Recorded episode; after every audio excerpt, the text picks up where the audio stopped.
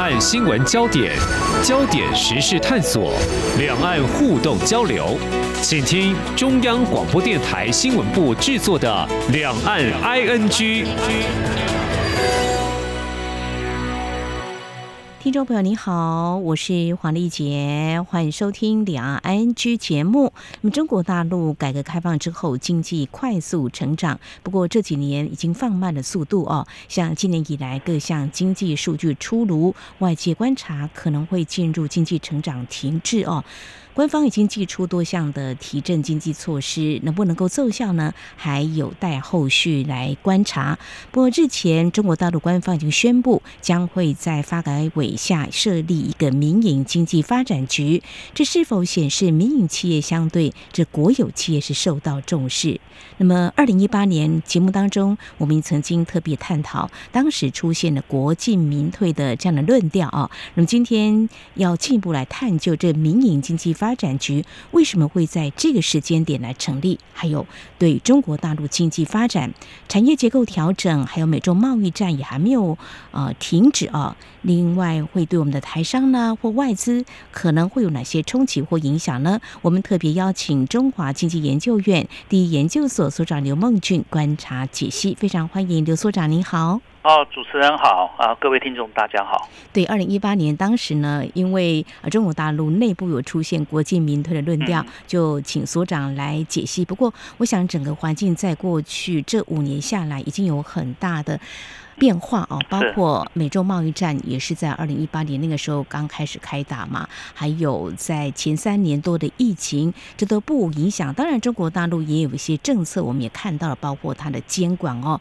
嗯，也许二零一八年当时有讨论，那现在呢，是不是有进一步更具体的要来这样做呢？我们首先先来了解中国的民营企业。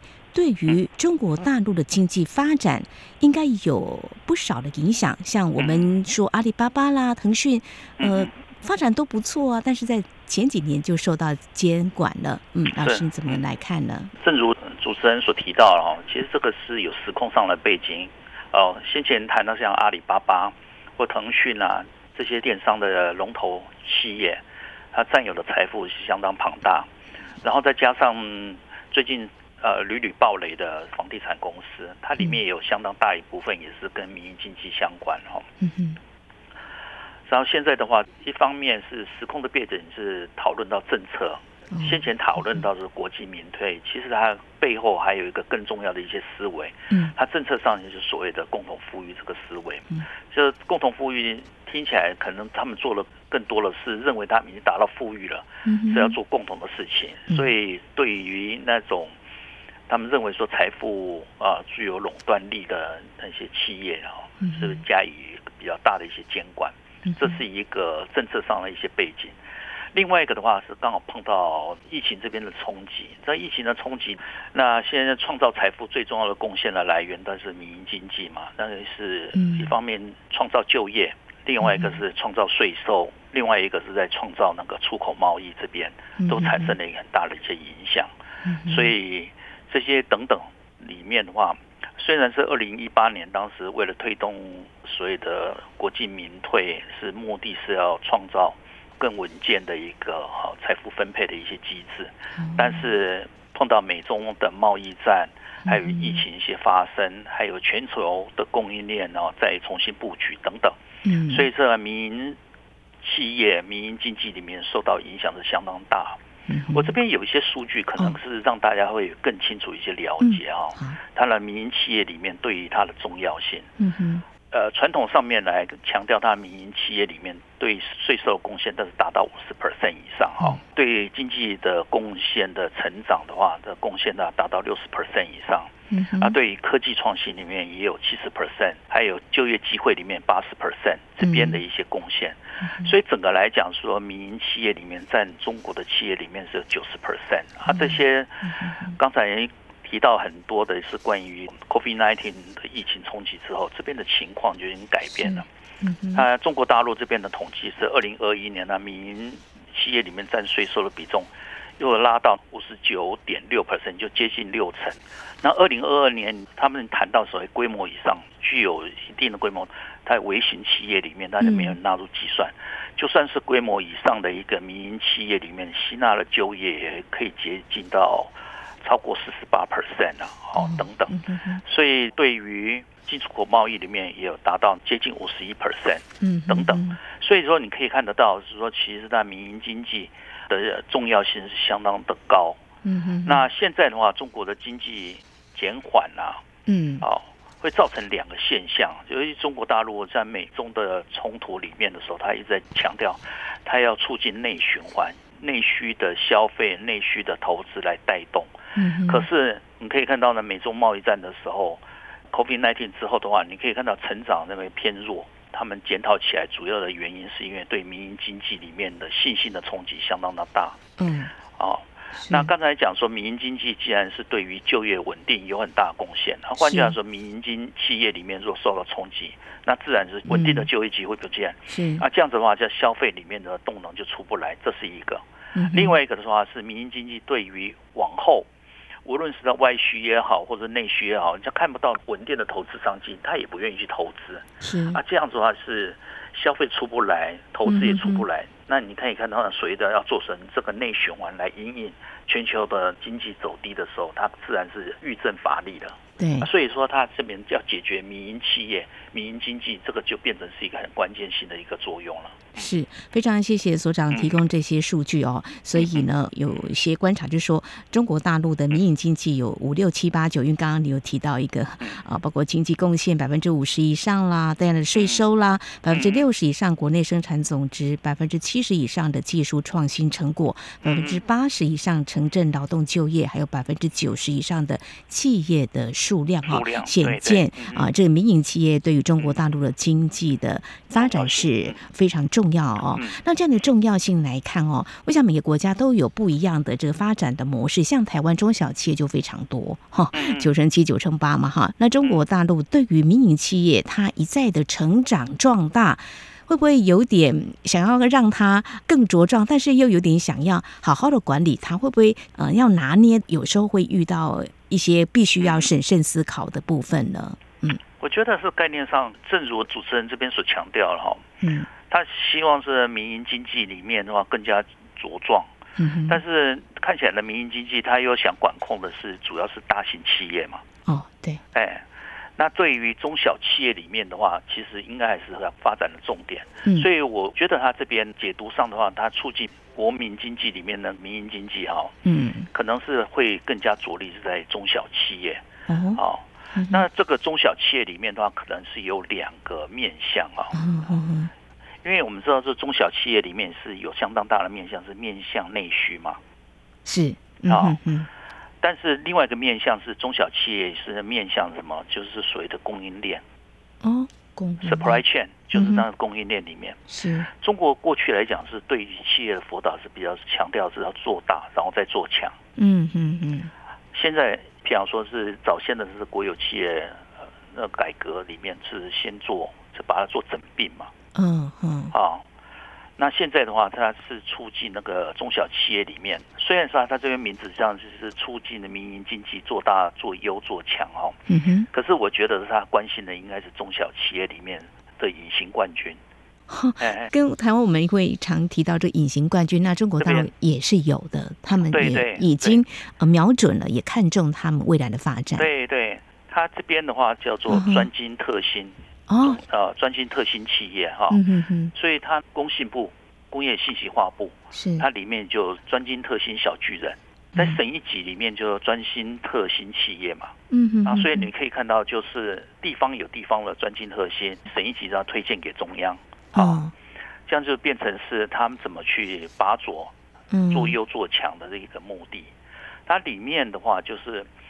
早先的话是比较大型的企业里面的话，你就认为是这个它可以做一条龙嘛，是从头做尾，然后所以供应链它可以自己满足。嗯哼，可是他发觉，其实，在台湾也好，或者日本也好，甚至很多国家里面，呃，尤其是像德国，它属于隐形冠军。它这个国家里面工业能够强，那主要是因为都有优秀的中小企业，在每一个环节里面做一些科技上的突破嘛。嗯，那尤其是我们可以看到，现在很多机械也设备也好，或者是所谓的生产价值链也好，不是每个地方都是大型企业都可以面面俱到的。哦。所以说，它现在变成培育到这种专心特新啊的企业里面，反而是它的重点。所以这个刚好也配合民营经济里面做优做强的一个目的。嗯。是，这个真的可以后续来观察哦。所以刚刚提到像阿里巴巴、腾讯这种大型企业，就可能也许不是当前他们所要透过这个民营经济局重点的一个管理，因为中国大陆官方的说法，呃，真的还没有办法让人家理解到底是要怎么做。因为他们发改委的副秘书长哦张世新就解释，这民营经济发展局主要职责就跟踪、了解和分析研判民营经济发展状况。统筹协调、组织拟定、促进民营经济发展的政策措施，还有拟定一些政策啦，建立跟民营企业常态化的沟通交流机制，协调解决民营经济发展重大问题，还有协调支持民营经济提升国际竞争力。看来就是官方的一个单位所要做的，但是到底要做些什么？如果在细听刚才所长您所提到的，哎，真的还扣合到他们之前所提出的一些政。策哦，那前两三年的监管政策不是因为太严格了，所以放松，并不是这样。呃，我觉得应该是这样子哈，就是前几年他做了很多，是让那些大型的民营企业嘛，像阿里巴巴、腾讯这种，是跟借用他们叫数字经济、数位科技里面是。做大的那些呃民营经济的财团嘛，哦，我们可以讲说，基本的企业集团是这样子嘛，嗯，哦。那当然说，他也创造了很好的一些高收入是的一些就业机会啊，也也创造出不少的一个新创企业嘛，嗯嗯，甚至乃至于到独角兽企业，这个都是他们当时的培养出来的。是，可是就对于大陆的政府而言，它是变成大到不能倒。嗯嗯，啊，也他们觉得他这个财富累积就是那个资本无序扩张嘛。嗯嗯。好，要形成一个垄断的力量，所以它变成是它共同富裕的打击的对象，这样子。嗯哼。好，其实这个是一个面向，其实还有另外一个面向，就是说中国当时的民营经济或者是产业的发展过度迈向了产业空洞化，太过于服务业，所以它这边发展的民营经济，我相信除了刚才讲说是要促进它内需消费、内需动能出来，还另外一个的话，它也有在面对的是。要扶持制造业导向跟科技导向的中小企业哦，我觉得这个才是他很关切的另外一个重点啊。这个一方面是回应到美中的供应链断链，还科技上的断链，是他要培育一个自主。创新的一些能量，嗯嗯啊，所以我觉得这个还是会面向跟它内循环还是有还是有相关。嗯，是中国制造二零二五比较少人提的。哦，没有，它只是换换名词，换换名词，但事实上可能还是朝这个方向去做嘛。因为刚刚才呃所长有提到，就是中小企业会强化他们的一个制造，其实中小企业有创新，创新可能会看到他们在数位化这个部分，像阿里巴巴、腾讯的也发挥的非常的好哦。对，嗯，那先前那个更早的，像阿里巴巴、腾讯或者的那个数字的一些经济，前置的可能它就是做一些链接，拆分出来，拆分出来，嗯、对对，不要财富在过度集中，这是一个啊。嗯哼，呃，所以还是达到一定的效果啦。所以针对性的话，还是要针对的是培育它的制造业的一个实力出来，还有是做一些那个科技上的突破。嗯哼，好，培育制造业的实力，还有科技的突破。嗯 OK，好，这是两大重点。好，那么我们知道，中国大陆建立政权初期呢，嗯，透过资本主义工商业进行所谓的大规模社会主义改造，也让民营企业成为公私合营。名义上呢，企业虽然有公司共有，不过实际上却由公家来领导。而在一九七九年改革开放呢，一九九二年他们的领导人邓小平南巡之后，中国大陆官方多次鼓励民营经济发展。那么到了二零二二年，就是去年，中国大陆中小为企业数量已经超过了五千两百多万户，扮演所谓刚才我们提到的五六七八九的角色。未来在民营经济发展局运作之后，如何来促进发展以及管理呢？稍后节目再请刘孟俊所长进一步解析。喂，你好。这里是中央广播电台，请问一下，明天跟你这些声音都是我们为你准备节目的前奏。世界期望和平，央广持续发声，央广九十五周年快乐。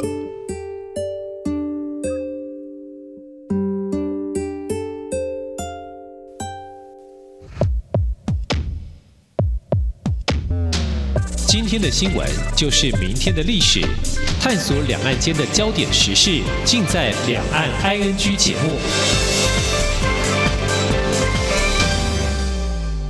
好，这里是中央广播电台，听众朋友继续收听的节目是《两岸 ING》。我们在今天节目当中特别邀请中华经济研究院的研究所所长刘梦俊来观察探讨中国大陆在日前公布，他们将成立一个民营经济发展局。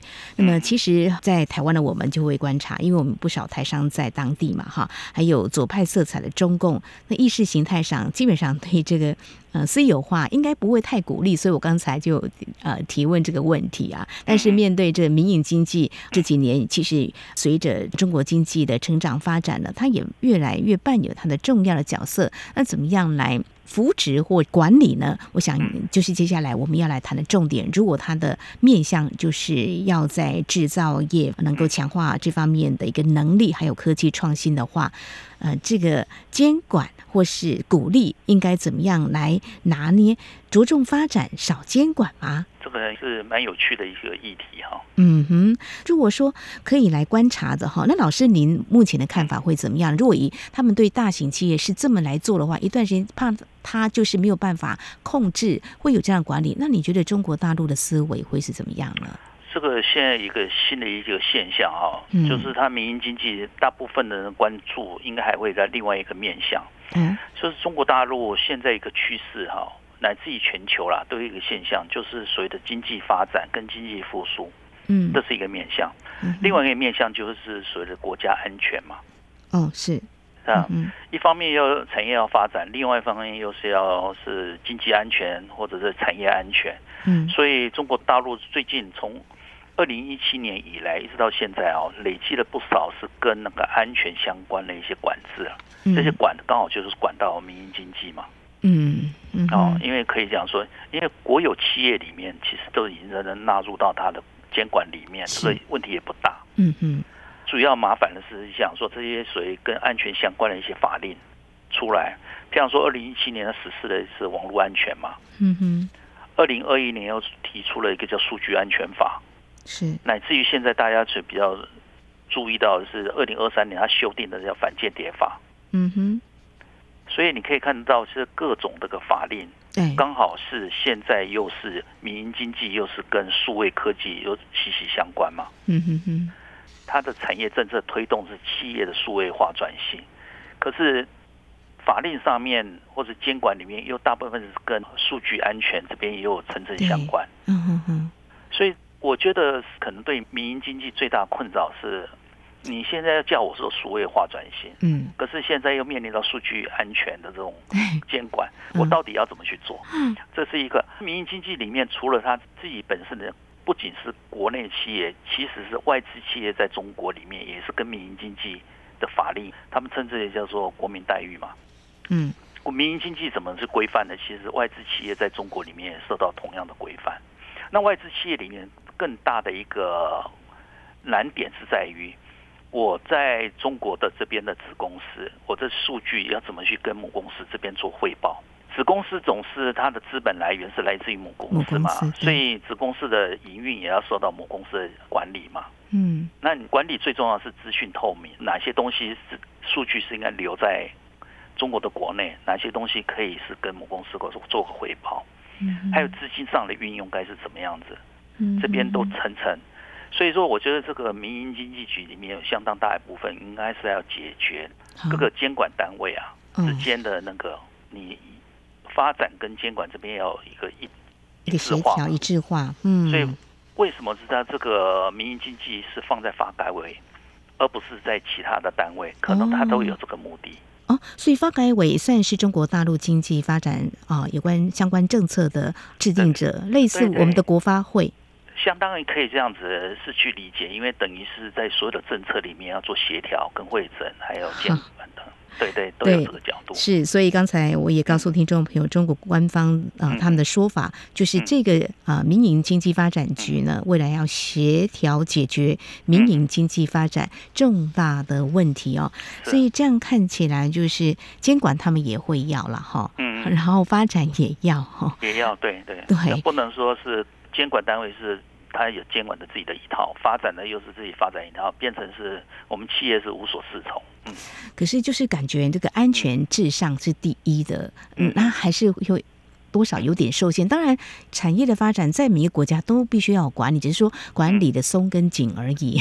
那会不会去扼杀了民营经济的创新的能力？您会怎么样来看？所以它是不是能够达到预期的目标？制造业或科技创新有哪些关键因素是可以来观察的呢？嗯，对，呃，我觉得是因为。刚才主持人讲的蛮好的，先讲说安全这个原则是大家都可以接受嘛，啊、嗯、发展这个本身就天经地义。嗯嗯，好，那关键是在于如何实施嘛，对，是你怎么去做，做的问题，而不是是原则的问题。这个原则大家都可以接受，是。而另外一个的话，就是这个政策的可预判性，嗯，好，可预知性，就是最重要是第一个是不透明嘛。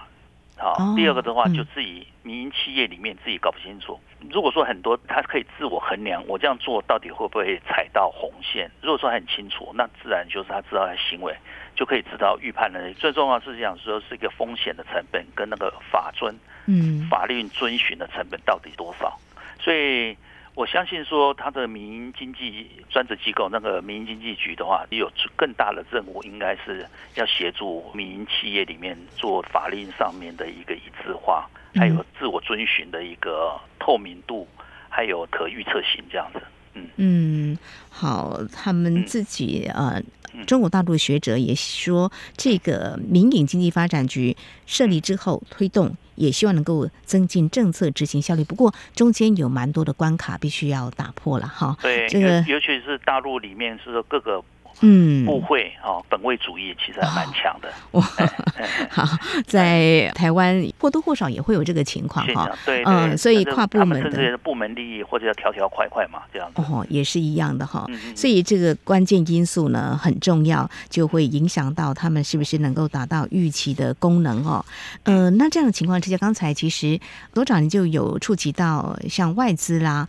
会不会受到他们设立这个民营经济发展局的一些影响？哈，那我想我们可以来看，我们的台商也被中国大陆列入所谓的外资，不能讲说是外资，他说在待遇等同外资，待遇等同外资。那个、好好，我们想要了解，那我们的台商是不是？可能未来在他们新设的这个民营经济发展局相关的一些政策，或许有一些鼓励的呃优惠的做法，也不一定啊。不光只是管理，那我们台商应该怎么样来看这样一个新的机关的设立呢？嗯，对，那其实我们可以看到民营经济啊，或者中小企业最关心的是资金嘛，是的，还有融资的问题嘛。嗯嗯，这融资里面，中国大陆里面通常有一个现象，贷款比较融通。嗯啊，比较偏好是大型企业嘛，尤其是国有企业嘛，所以中小企业里面融资就是一个挑战嘛。嗯哼哼哼。好，那现在他们就比较鼓励啊，是具有条件的一些企业，你可以是股票上市嘛。嗯嗯。然后股票上市这个上海啊，跟深圳。嗯。但是现在呢，又多了一个。特别是 favor 或者是比较偏好就是中小型企业的那个叫做北京证交所嘛，嗯哼哼哼，好，这是一块，嗯哼，所以我们看起来的话，他们现在是比较鼓励是像台商也好啦这种的，嗯，好，能够在大陆也上市嘛，变公开公司嘛，嗯哼，好，那其实对于。台商而言的话，就如果说是他比较想要打开的是他的内需市场，因为通常是台商啊，是对于中国的内需啊这一块比较琢磨比较相对少一点，因为我们通常喜欢做代工嘛，在那边设立一个 supply chain 然后配合着那个组装厂啊，然后做出口，出口导向，嗯，所以比较少做的是内需。但如果说是有些台商，比方说是现在的美中贸易战。你已经有些部分的产线移到中国以外了，嗯哼，那在中国里面内需市场里面，就是 in China for China，在这种厂商，如果说你能够在大陆拿到资金，啊，公开上市等等，嗯。好，我相信说这个也是他的辅导的一个重点了，嗯，因为他是辅导的中小企业里面，在北京证交所，那同样的是具有相同的条件的。可能台商也是他鼓励的一环呐，哎，哦，应该也是哈，因为最近看到我们有台湾媒体特别也去访问了我们的台企联哈，看嗯。他们怎么样来关注这样一个民营经济发展局设立之后的相关影响，台商也不太能够确定或抓得准，就是中国大陆会怎么样来做，但是或许真的还可以来观察，就是说，他既然是注重这个民营的这个企业的发展的话。呃，自然要解决问题嘛，然后在融资过去可能会有很多的问题，那现在是不是要解决这个问题？那除了融资之外，或者在某些方面，如果说我们的台商他就锁定了就中国大陆的内需市场，因为这三年的疫情其实还蛮受冲击的。那现在疫后嘛，呃，可能会慢慢恢复常轨哦。呃，所长，你会有什么样的建议呢？嗯。当然，这个民营经济局设立之后，前后一两天呢，股票就大涨嘛。好、哦，是。哎，有些可能从那个资本市场来看的话，似乎哎，觉得是讲说，哎，是大陆的官方比较看重呢中小企业，不像说过去来讲说只是独厚国有经济嘛。对。嗯哼哼。啊，所以可能大家可能是市场的信心比较够一点啊，这样子。是。但是这边还没看呢。还是要再观察，想说，哎，这个民营经济局现在推动的情况是如何？这是一个啊。第二个的话，现在大陆还是会有一个房地产的泡沫，嗯，以及那个资金风险嘛。这边好，这个两还是两个问题是最大的，是就是那个房地产的泡沫，还引发了还有地方政府的财政的困难。所以它到底有多少子弹？嗯嗯，好，来促进呢内需经济的发展。这可能大家还是相对比较观望一点，所以基本来讲的时候，我觉得从台商的角度来看呢，还是怎么去改善自己的财务的强韧性啊，嗯，稳健性，稳健强韧哈，对对对，因为这样子的话，财务这边的稳健之后，才能在中国大陆支持开发的内需市场。会走比较长远的路了。好，所以目前还有很多的这个影响因素，大家都要审慎的来观察。虽然这个民营经济发展局宣布要设立，在这个股票市场上呢是有一些效应，但是短期效应。那长期来看，中国大陆是不是对于解决房地产的问题？有比较好的一个情况，所以也不用太急，就慢慢来观察了。对对，对是是。还有另外一个的话，就是因为现在如果大家资金都比较吃紧，是。那我们台上向来是对于订单嘛，哈，嗯，无论是内需的也好，外销的也好，其实如何做到应收账款的管理啊？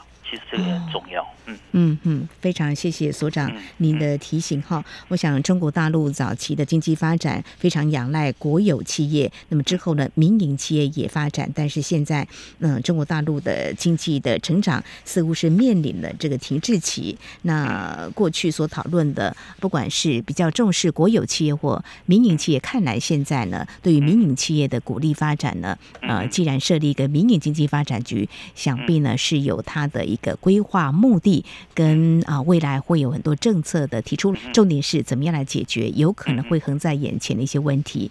好，我想在今天我们谈到中国大陆在改革开放之后的经济发展，过去我们常会听到摸着石头过河。那民营经济发展局的设立，会不会有可能是疾病乱投医？希望不是，或正是它经济发展产业的结构调整转变。我想在新思维的一个监管，嗯，究竟有什么样的影响？非常感谢中经院地研究所所长刘梦俊非常专业的解析，还有对我们台上的建议，非常谢谢所长，谢谢。好，谢谢，谢谢主持人，谢谢各位听众。好，以上就是今天两岸 ING 节目，非常感谢听众朋友您的收听，黄丽姐祝福您，我们下次同时间空中再会。